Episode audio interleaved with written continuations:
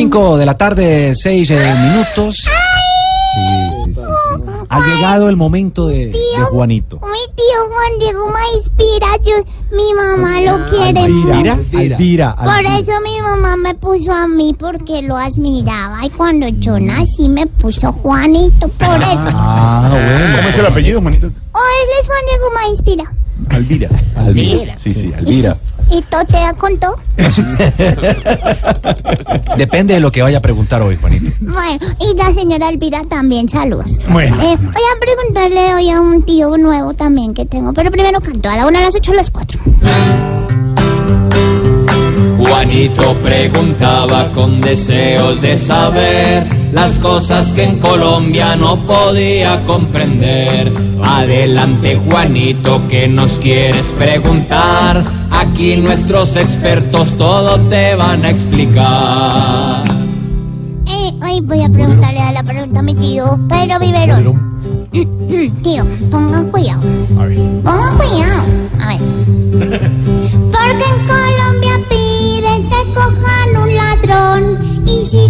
Cogen ruegan que le den el perdón. Es que yo no entiendo, tío. Pues Juanito, mire, en Colombia no es solamente con cójanlo, cójanlo y suéltenlo, suéltenlo.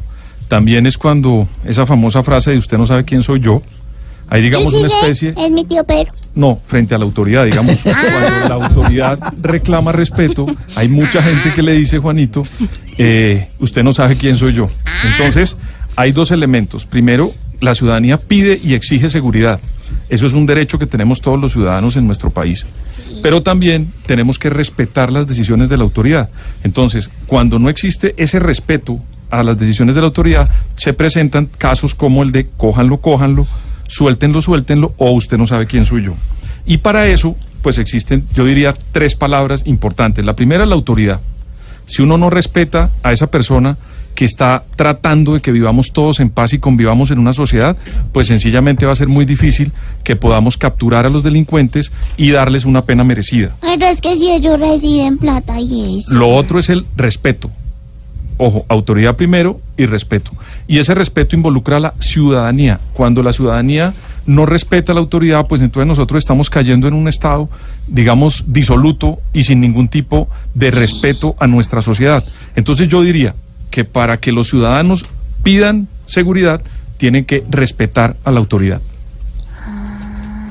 Venga, otra vez que no entendí. No. Esperamos, Juanito, que hayas podido entender, pues todo lo que quieras aquí puedes aprender.